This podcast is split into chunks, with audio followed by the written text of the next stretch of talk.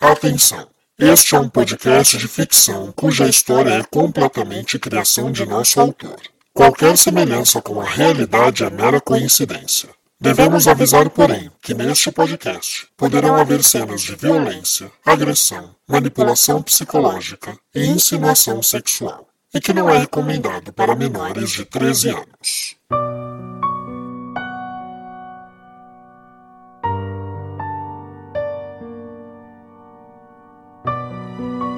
Olá, caro ouvinte, seja bem-vindo a mais um capítulo de Enlace, a sua audionovela de mistério que você acompanha semanalmente aqui ou em qualquer outra das principais plataformas de podcast do mercado.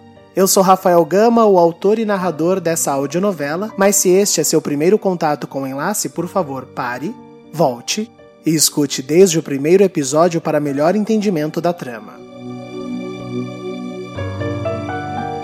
Lembrando que você pode acompanhar as novidades de enlace de nossos outros produtos, como a audionovela Sangue Meu, através do nosso arroba no Instagram, Novela de Ouvir. Seguindo o perfil arroba novela de ouvir, você pode saber sempre quando saem episódios, responder perguntas, participar, interagir. A gente não somente gosta, como nós incentivamos essa interação. Para nós é muito importante saber não somente o que vocês estão achando, mas também contar com as opiniões, com os comentários e, mais importante de tudo, com a sua divulgação. Esse podcast conta sempre com o seu apoio e a divulgação entre seus amigos. Outro recadinho importante é que o podcast é editado utilizando tecnologia binaural. O que isso significa para quem não conhece o termo? Significa que se você puder ouvir com um fone de ouvido, a experiência vai ser muito melhor, uma vez que a trilha e os efeitos sonoros são pensados para acontecer alterando da esquerda para a direita. Então a profundidade do som e a imersão na cena ficam muito melhores com fone de ouvido. Mas se não puder, se você está no seu carro nesse momento ou numa caixa de som enquanto faz seus afazeres domésticos, não tem problema, você é bem-vindo do mesmo jeito. Eu recomendo, no entanto, que você um dia pratique a experiência de ouvir com fones de ouvido.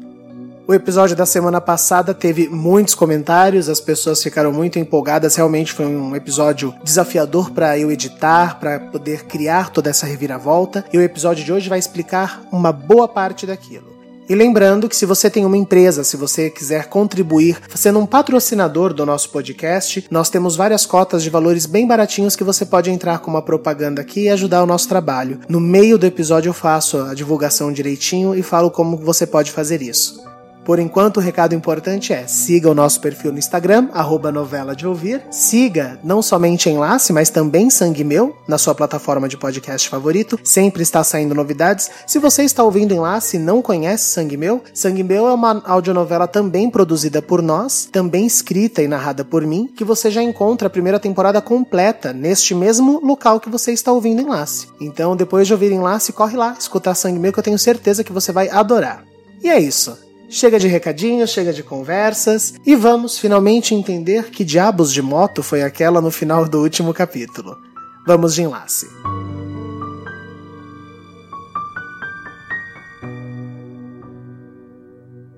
Anteriormente em Enlace. Está melhor, minha boneca? Não muito. Umas vertigens. Será que é só o calor? O que são as criaturas? Vicente, eu não tô bem. Na verdade, é um mal-estar muito adequado. Adequado? Especialmente na quinta semana de gestação. Você. E aí, menina? Pensou no que eu te falei? Saia. Saia da minha casa. Procura pelos retratos. Férgulo Benevides, cumpre teu prometido e se oferta como objeto de divisa ou entrega-se ao fogo das criaturas?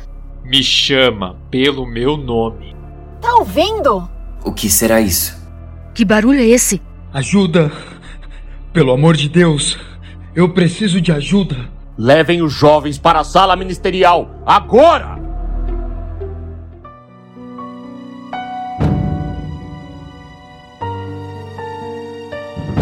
Enlace capítulo 5 Ordem e Progresso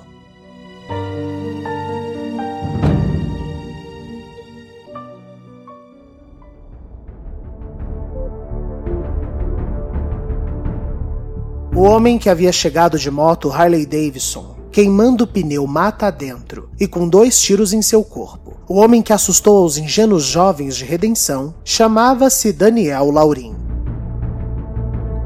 Agora, eu imagino que o ouvinte terminou o capítulo anterior pensando: como uma moto surgiu neste local? Enlace não é uma trama de época? Bom, eu nunca havia dito isso. Para os inocentes jovens daquele local, o mundo era só redenção. E a chegada daquela moto e daquele homem vestindo jeans, camiseta estampada e tênis All-Star seria a primeira peça de um labirinto de dominós que acabou de cair. Aonde é redenção então? Em que ano nós estamos? Como esse povo vive assim? Tudo isso também será uma incógnita para o ferido jornalista que chegou naquela moto. Assim, Daniel Laurin era um jornalista. E essa foi a sua maldição. Mas espere um pouco. Vamos voltar alguns meses antes dessa chegada inesperada.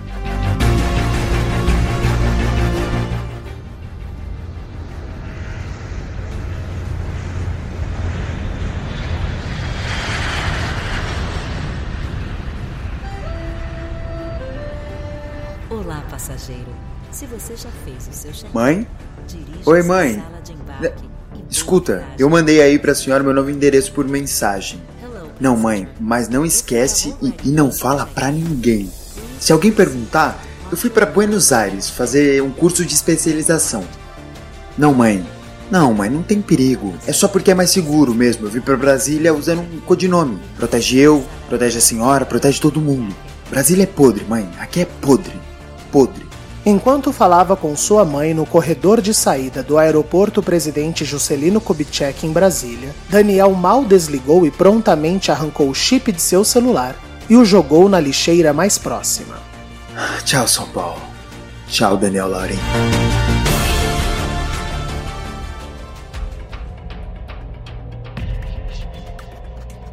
Saindo do aeroporto, Daniel parou em um shopping próximo para começar sua adaptação e fazer o seu primeiro teste. Vamos lá, pancada. Vamos ver se esse documento frio é dos bons. Pancada era um hacker e um velho conhecido da revista Nação, revista jornalística onde Daniel era responsável por uma matéria mensal. Daniel entrou na revista em seu último ano de faculdade, quando conseguiu levantar como projeto de TCC uma elaborada pesquisa sobre fraude no processo eleitoral digital que computava mais votos do que haviam habitantes em cinco cidades do interior de São Paulo. A pesquisa de Daniel uniu informações e dados suficientes para anular a eleição dos prefeitos destas cidades, o que fez de Daniel automaticamente um nome disputado no jornalismo investigativo e uma persona não grata no meio político. Oi, bom dia. Eu queria um chip pré-pago mesmo. Aqui, vocês cadastram com o meu RG e já dá para eu sair usando, é isso? Alguns minutos depois, um chip novo de uma empresa de telefonia havia sido devidamente registrado no nome de Bernardo Alvarenga. E este mesmo Bernardo se dirigia para um Airbnb reservado em seu nome. Airbnb, para o ouvinte que desconhece, é um sistema de locação de casas ou mesmo quartos por temporadas. No caso de Daniel, ou melhor, agora Bernardo, era uma kitnet simples na região da Asa Sul. Daniel também não encontrou qualquer problema para acessar o local, mas ao entrar, a sua aparência no espelho assustou. Meu Deus! O que que o Jotinha fez no meu cabelo? Meu Deus! Não, e essa pele?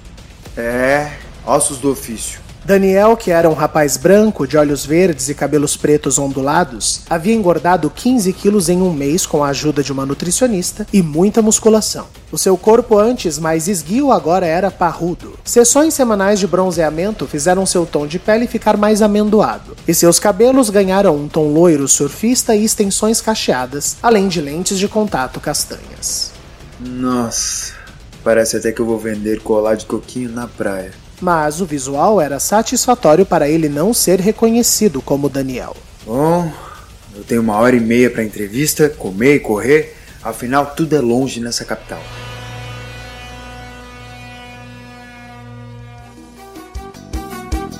A entrevista que Daniel se referia foi arranjada por ele mesmo, depois de mexer uns pauzinhos como agente de segurança de uma empresa terceirizada que cuidava da proteção do gabinete de dois deputados federais e um senador da República. além da proteção pessoal do próprio presidente. Coincidentemente, todos esses políticos também pertenciam à mesma família, os polêmicos e aclamados Bragança.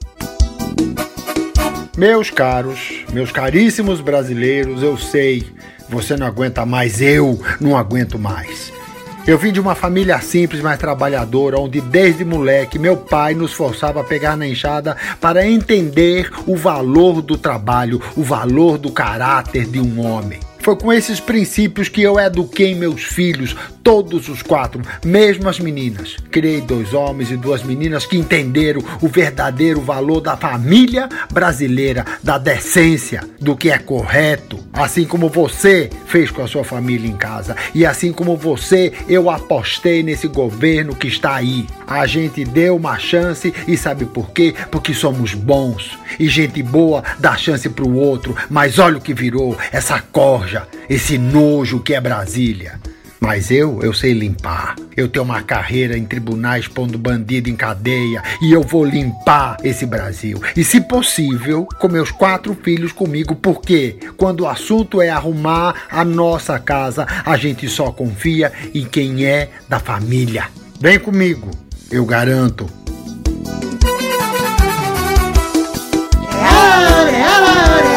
Vai dançar, o nome dá, o nome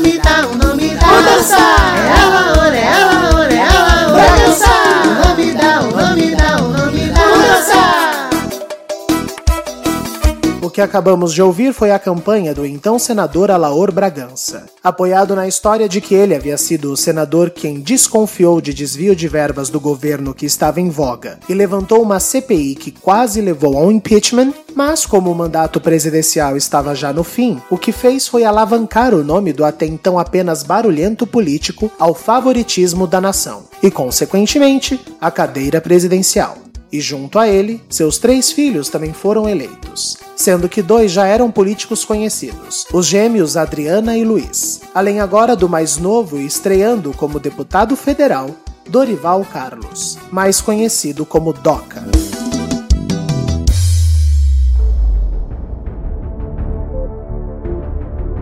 No segundo ano de seu mandato, Alaor colecionava inimigos e um movimento ferrenho de oposição política e popular. Apesar do favoritismo, nas urnas a sua eleição não foi assim tão retumbante. Apenas 1,2% dos votos acima do oponente no segundo turno. Isso em meio a uma campanha escandalosa que chegou a espalhar boatos do envolvimento deste outro candidato com transporte de drogas na fronteira sul do país, de onde ele era.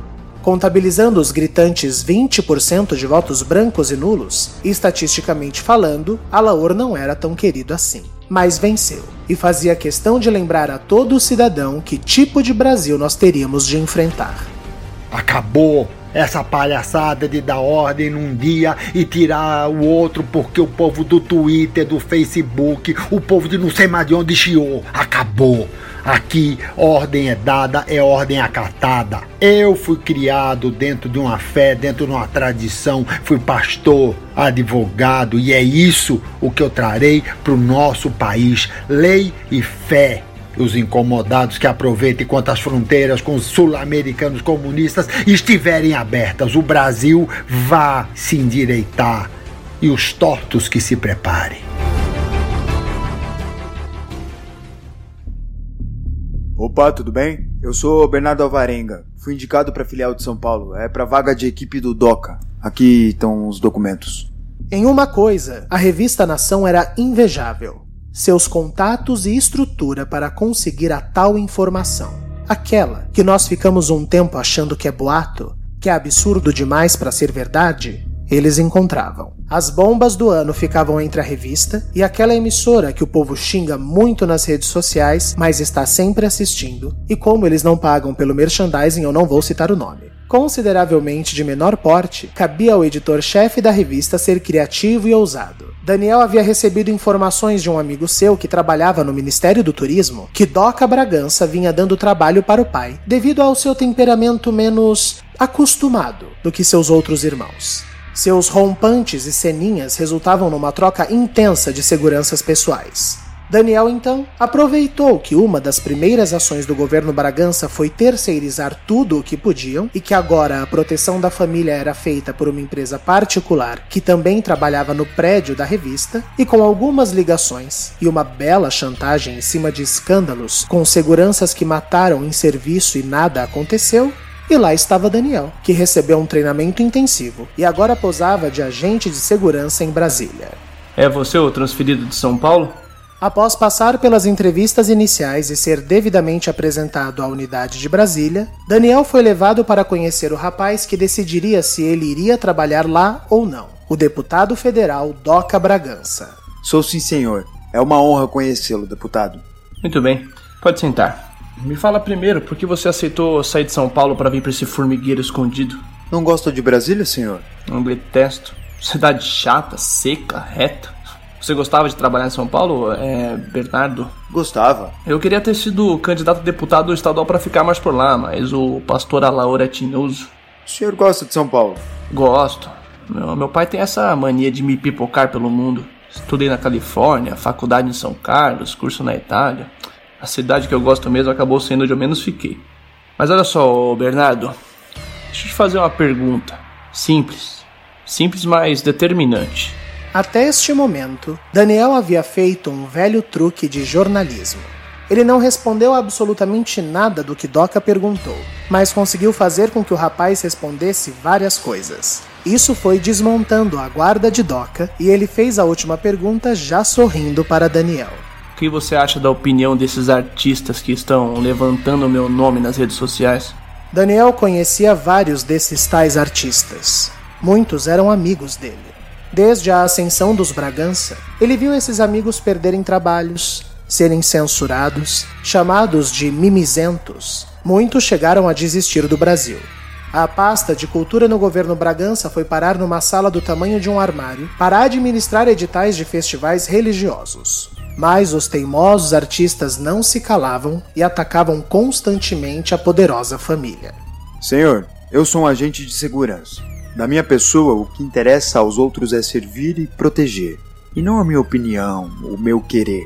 Artistas são contratados para contar histórias e fazer personagens. Tudo que passa disso é desnecessário, é egocêntrico. Eles se acham grande bostas, mas desculpa a palavra, mas deviam se ater a cumprir o que, o que lhe é pedido. As únicas palavras que me interessam na boca de um ator são as que saíram do texto.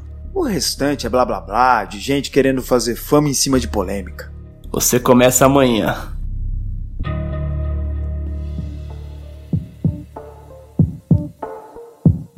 E foi muito rápido para Daniel conquistar a confiança de Doca. E rapidamente também, Daniel entendeu o porquê do rapaz resultar em tantas polêmicas e problemas para seu pai.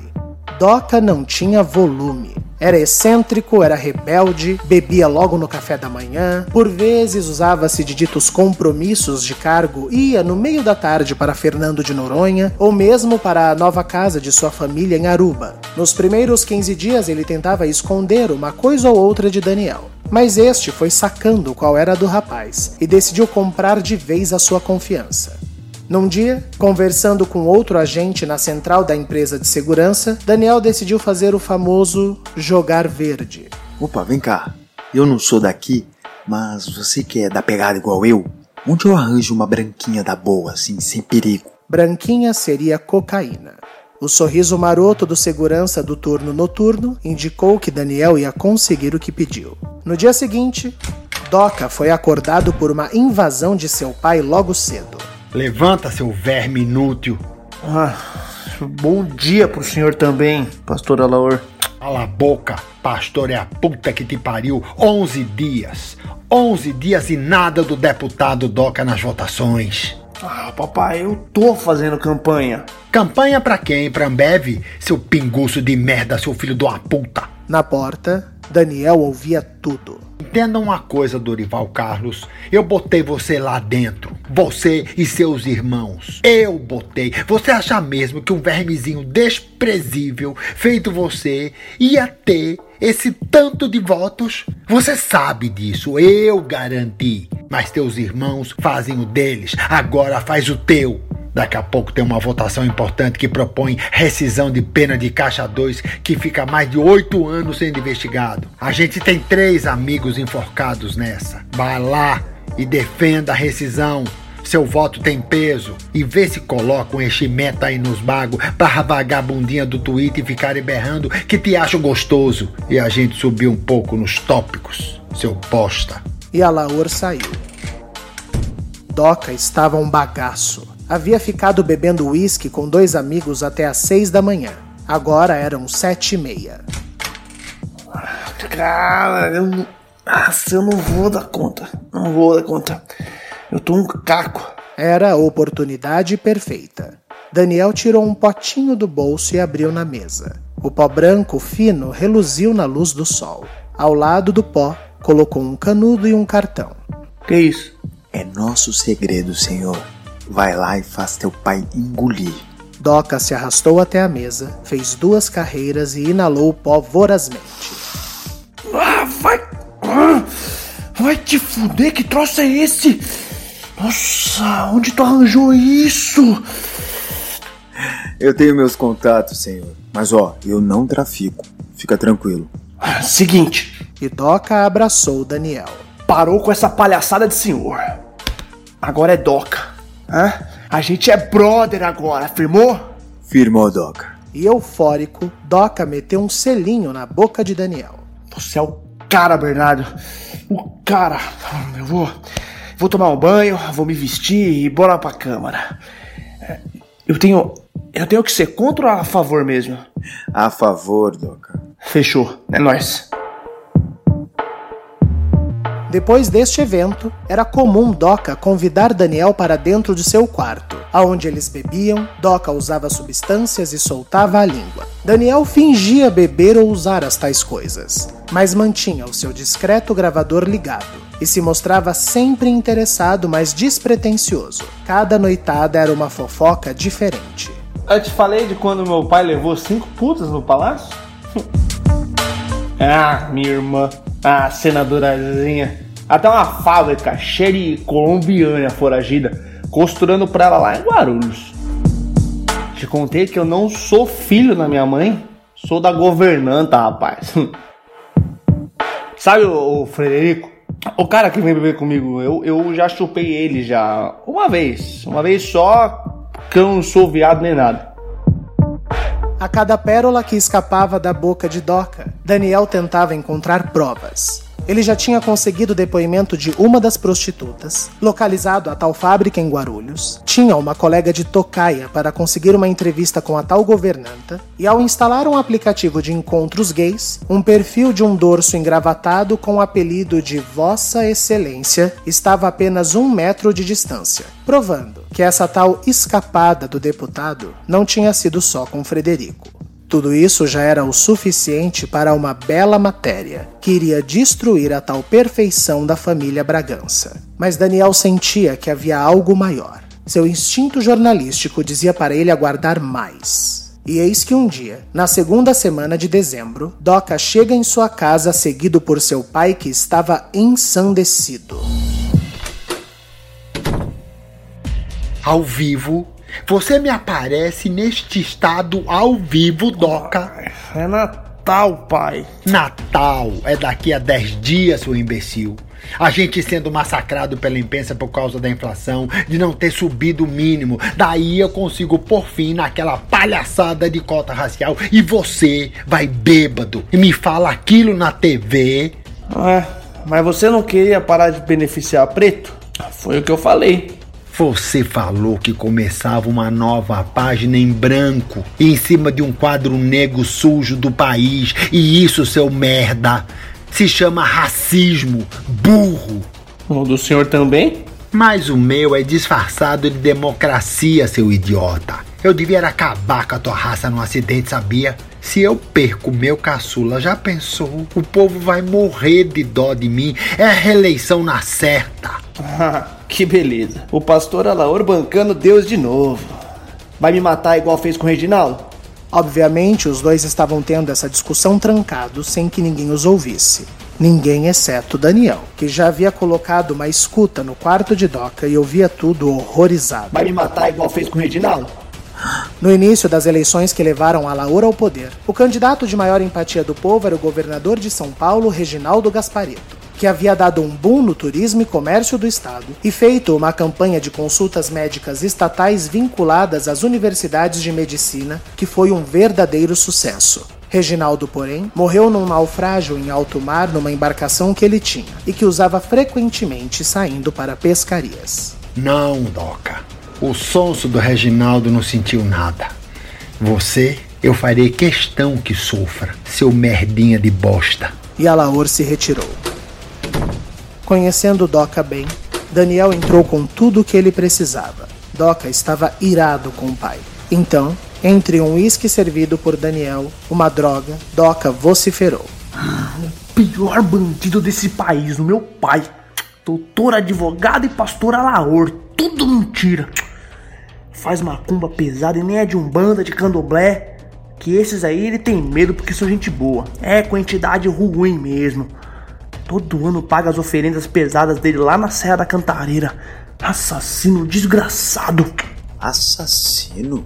Mas como não pegaram ele, Doca? Ah, é porque ele tá enfiado com gente muito grande, de patente.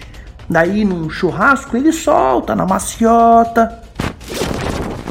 Olha, eu vou te falar, se um dia esse babaca do Reginaldo morrer num acidente, eu sou capaz de dar do, do, dois não, dou 10 milhões de oferta para agradecer o feito, viu?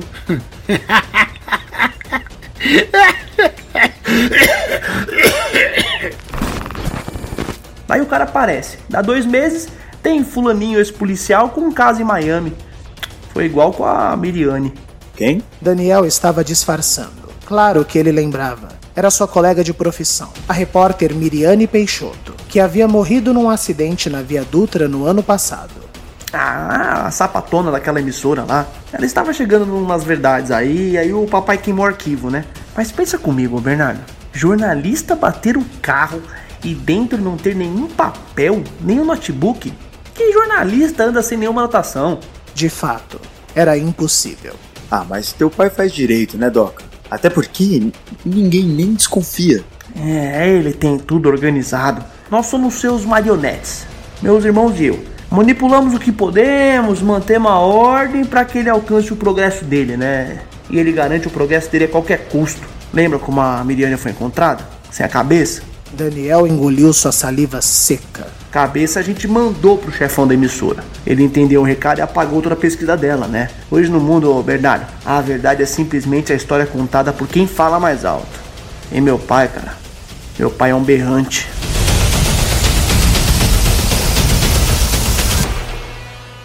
Intervalo comercial. Mais de 40 atores. 16 horas semanais de edição. Mais de 100 trilhas instrumentais e incidentais. Mais de 10 mil arquivos de áudio. Estes são alguns números que envolvem a produção de uma audionovela como Enlace e Sangue Meu.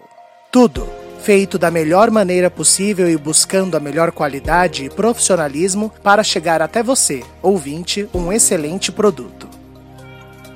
E se você é dono de uma empresa, loja ou marca e pode contribuir para a nossa produção, saiba: a divulgação do seu produto ou marca aqui é um investimento muito pequeno. Você pode fazer em um episódio três ou até mesmo cinco, e a sua marca receberá um alcance de mais de 16 mil ouvintes.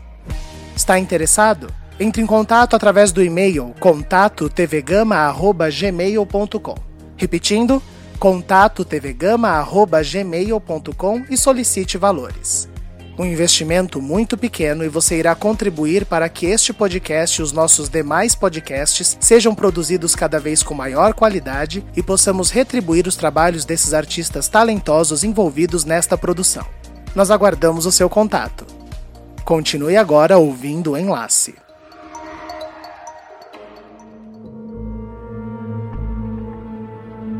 Munido de provas, Daniel agora tinha a matéria de sua vida. Um escândalo que não somente desbancaria a família Bragança inteira, mas levaria o presidente da República ao banco dos réus como líder de uma máfia de violência, chantagens e assassinatos. Bastava ele convencer o dono da tal emissora de falar sobre a ameaça que recebeu. E também sobre os arquivos, que se Daniel conhecia o mínimo dos seus colegas de trabalho, ele tinha certeza que o homem não havia apagado. Eu preciso fazer ele ter certeza de que eu estou com a faca e o queijo na mão. Daí a gente derruba esse castelo de cartas inteiro. No dia seguinte, era o momento de se desvencilhar do emprego fictício. Então Daniel anunciou: Como assim? Eu vou ter que voltar para São Paulo, Doca. A minha mãe, ela. ela tá precisando de mim. Não, não. A, a gente traz ela. Eu, eu, eu te arranjo um puta sobrado aqui na Ala Sul. Top demais. O, o, o melhor tratamento. Ela iria detestar sair da casinha dela, Doca. E eu sinto que ela tá partindo. E eu só quero estar tá lá, com ela. Mas ó, eu prometo que volto assim que tudo se encerrar. Eu vou com você então. Doca. Ah, eu, eu, eu peço dispensa. Eu, eu falo que eu farei um tratamento para bebida, é isso?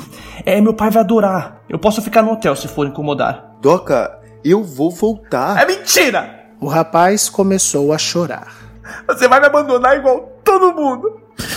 Eu achei que você gostava de mim, seu um vagabundo Doca, inútil. Doca, Doca, a gente não precisa. Me chama de senhor. Eu lá quero intimidade com guardinha, um segurança de boate de quinta que... que... E ele agarrou Daniel em um forte abraço. Eu te amo.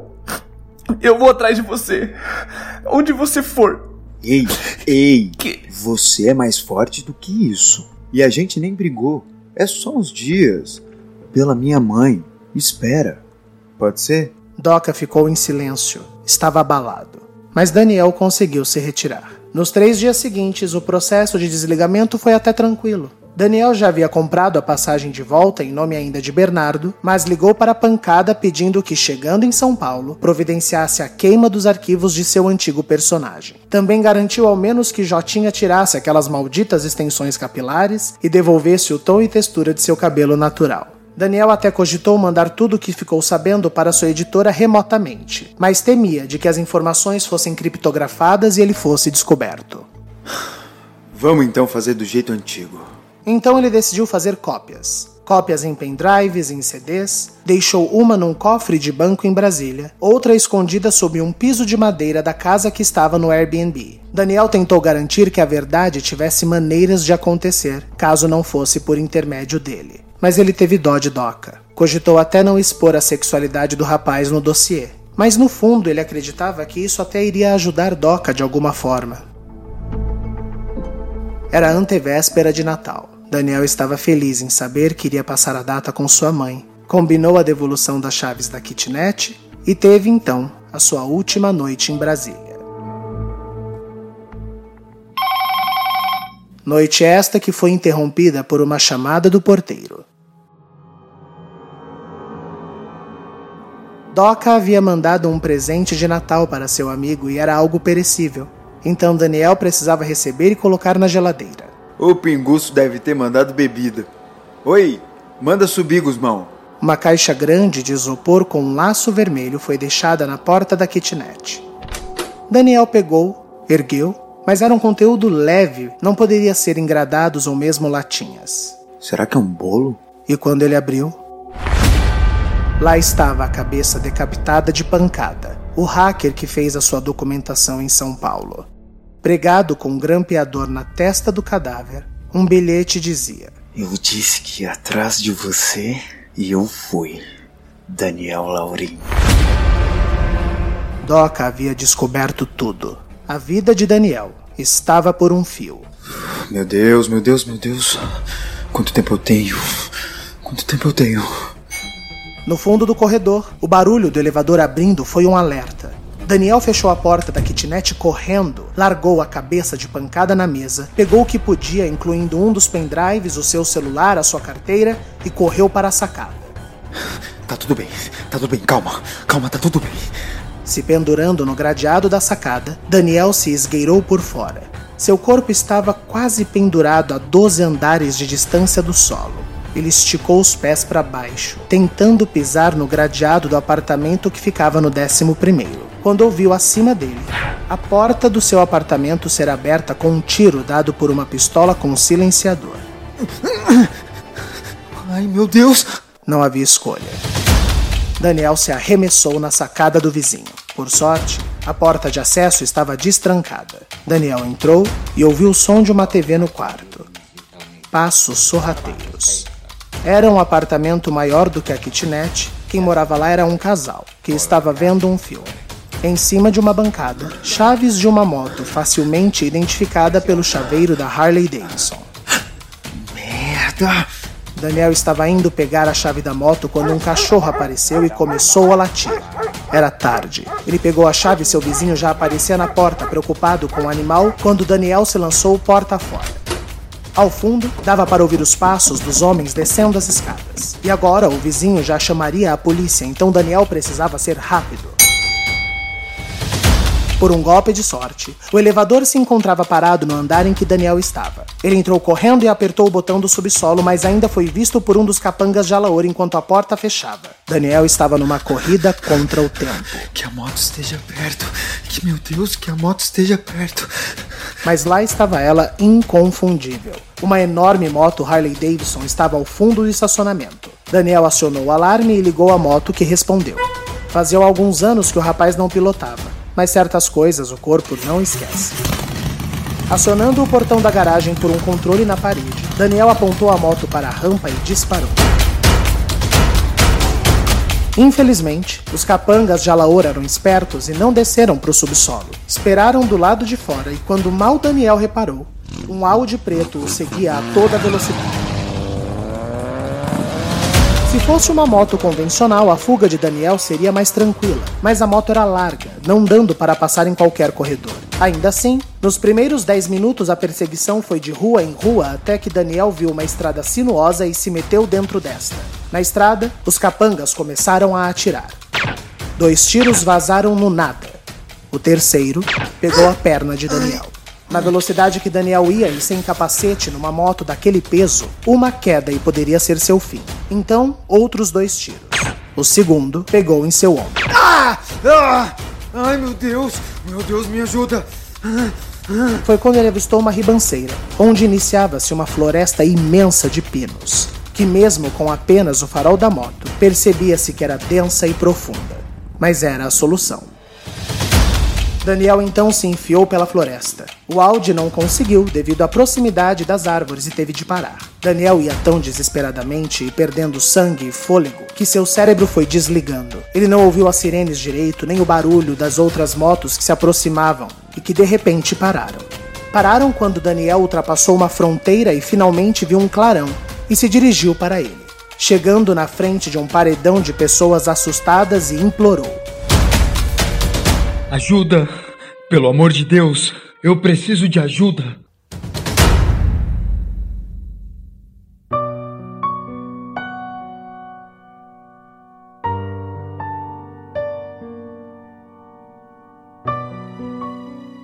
Ele já falou alguma coisa, doutora? Não, mas ele perdeu muito sangue. Hélio. Enquanto todos debatiam o que seria feito com Daniel, Hélio estava retornando de uma missão dada por Cardemon. E então? Ele era segurança de um deputado dos Bragança. Esse. esse Bernardo Varenga. Mas estamos desconfiados de que esses documentos são frios. Eu já mandei o DNA para análise. Não vai demorar para sabermos quem ele é. E o perigo que ele nos trouxe, isso é que me preocupa. Acalmem-se, queridos. É importante mantermos a ordem para termos algum progresso. Bom, eu vou ver as crianças. Na casa das Bastos, desde que correra para sua casa preocupada com Calêndula, a Dalgisa havia descido para o porão da casa. Calêndula só ouvia barulhos. De repente, a Dalgisa apareceu empoeirada e exausta. Adalgisa, o que aconteceu? Eu estou morrendo de medo. E a Dalgisa abraçou sua irmã e chorou. Eu também, eu também, eu também, meu amor, eu também. Olha, me escuta, apareceu algo ruim na cidade, algo perigoso. Eu preciso te proteger. Mas proteger como? Nós vamos fugir? Não, me perdoa, meu amor, mas é pro seu bem. E se der tudo certo por pouco tempo. A Dalgisa começou a levar Calêndula para a porta de acesso ao porão. Adalgisa, o que você está fazendo? Eu não consigo andar, Adalgisa. Como espera que eu desça as escadas do porão? Eu não espero. E então ela arremessou a menina pelo buraco. Calêndula despencou no chão do porão. Lá, um colchão foi improvisado. Havia uma mesinha com bordados e cadernos de desenho com lápis de carvão. Ao lado, uma tina com água e biscoitos. Calêndula, você está bem? Me tira daqui! Não grite, meu amor. Eu mandarei alimento por uma corda todos os dias.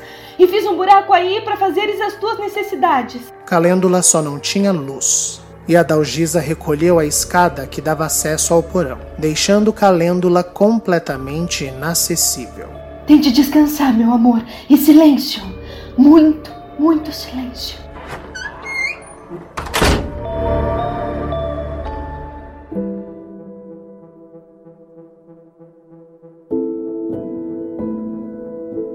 Eu disse. Eu disse que tinha algo na floresta. Trancafiados na sala ministerial, Amália, Vicente, Demóstenes e Alcebíades aguardavam explicações. Vicente estava muito quieto. Eu te falei, Vicente. Vamos esperar nossos pais. Ah, mas eu duvido que a nossa explique algo. E ela, se bobear, é a que mais sabe das coisas. E, e tu, Demóstenes? O que tem eu? Vives aqui dentro. Reuniões com o magistral, com o clã e não sabes de nada. Claro que não, Alcebiades. Seria indecoroso de minha parte ficar ouvindo conversas que não me dizem respeito. Exatamente por isso, acho que sabes. Escute aqui, seu mentecapto! Meninos! E Amália chamou a atenção de todos. Nós precisamos nos unir se quisermos descobrir a verdade. O que quer que tenha lá fora, eles não vão nos contar. Mas nós precisamos descobrir. E para isso, precisamos contar uns com os outros. Não é o momento de ficarmos de, de briguinhas, nem de ficarmos escondendo nada. E tu, Amália? Que tem eu? Se tem alguém que deveria saber de algo, é tu. É a filha dos magistrais. Como pode não saber? Creia, Demóstenes. Sei tanto ou até menos que tu. Será que tem a ver com aquela caixa brilhante iluminada? Todos fizeram silêncio. Os meninos não sabiam do que se tratava, mas Amália conseguia ver que Vicente estava assustado. Ou com aqueles vultos nos olhando na cachoeira? Não, não me fala nesses vultos. Como assim? Espera, você sabe do que ele está falando? Que isso? Que caixa é essa? Que vultos que vocês viram? E então, a porta se abriu. Meus queridos. Mamãe, eu exijo precisamos saber Meninos, é calma. Calma. Olha, sejamos realistas. Vocês estavam lá e viram que nós estávamos em tamanho choque. O mesmo que vocês. Não, nós não sabemos ainda quem é aquele homem ou mesmo aquela máquina. Mas a doutora Elisa está cuidando disso, enquanto Hélio e Cardem foram bravamente tentar contato com as criaturas. Espera, meu pai corre perigo? Vicente, se não soubermos do que se trata, todos corremos. Seu pai é muito corajoso e, no fundo, pode ser um presente. Presente? Me desculpe, magistral Mater, mas como isso seria um presente? A doutora Elisa acaba de confirmar. Pela primeira vez em muitos anos, teremos uma gestação na cidade que é querida pelas criaturas. A da dona Jane? Não a Cebiades. A Amália está grávida. O quê?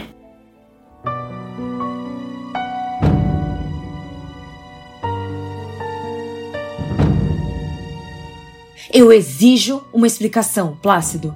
Na casa dos Valdez, Plácido voltava do hospital e encarava uma Jane inconformada. O que, que vai acontecer agora? Desistimos de tudo? Redenção já era, é isso? Não seja imbecil, Jane. O magistral está cuidando de tudo. Ah, mas esse eu quero ver.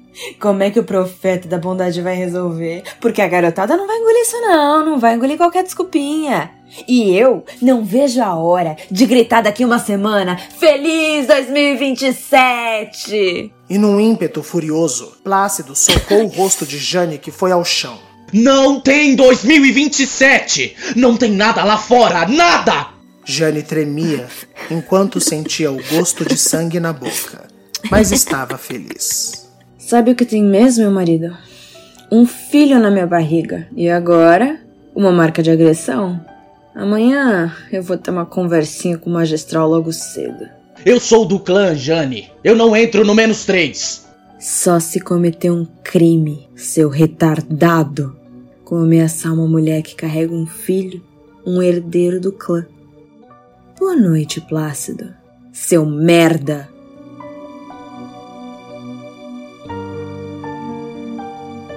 Durante a madrugada, os jovens voltaram para suas casas com a promessa de Naomi, que lhes daria mais explicações assim que as tivesse. Amália passou a noite em claro, sem saber como lidar com a notícia. Mas eles. Eles. Eles disseram que era impossível. Assim como Vicente, que estava completamente confuso. Não, não tem como. Não tem como.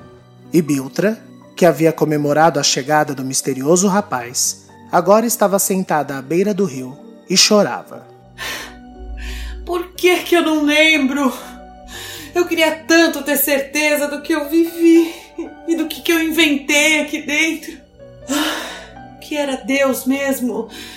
Por que, que eu me vejo sempre de branco nos meus sonhos? Ai, o que, que aconteceu comigo? Lembra, Biltra, lembra?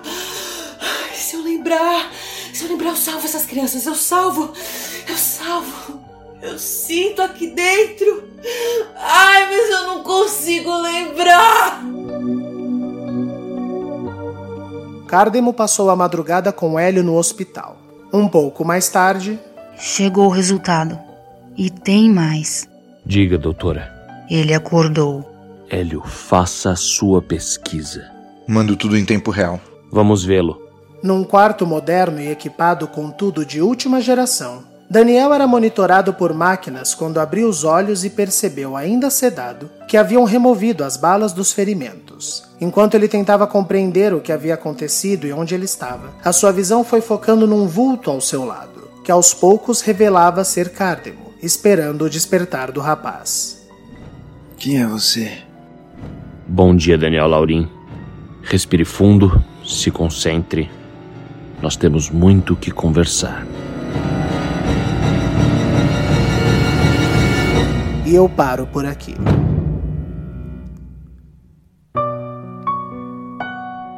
Roteiro e narração: Rafael Gama. Elenco fixo: Aline Neves, Aline Penteado, Gabriel Vernucci, Giovanni Pilan, Ellen Kazan, João Paulo Lourenço, Júlia Zan, Mariana Guazelli, Mariana Rocha, Rafael Alvim, Tássia Melo, Vinícius Torres, Vitor Nono e Zé Gui Bueno. Participaram deste episódio Bruno Malheiro e Eduardo Martini. A trilha de abertura e encerramento de cada episódio é uma música original, cujos arranjos são composição do maestro Jonathan Harold. Este podcast é uma produção TV Gama. Para entrar em contato com a produção, favor enviar e-mail para contatotvgama@gmail.com. Repetindo, contatotvgama@gmail.com. Para maiores informações desta e de outras novelas de nossa produção, por favor sigam o nosso Instagram, arroba novela de ouvir. Repetindo, arroba novela de ouvir.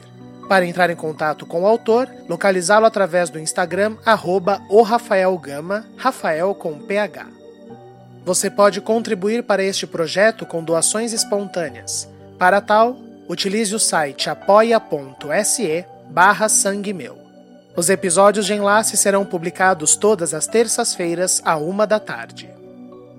Eu espero vocês na próxima terça-feira. Até lá, tenham todos uma excelente semana.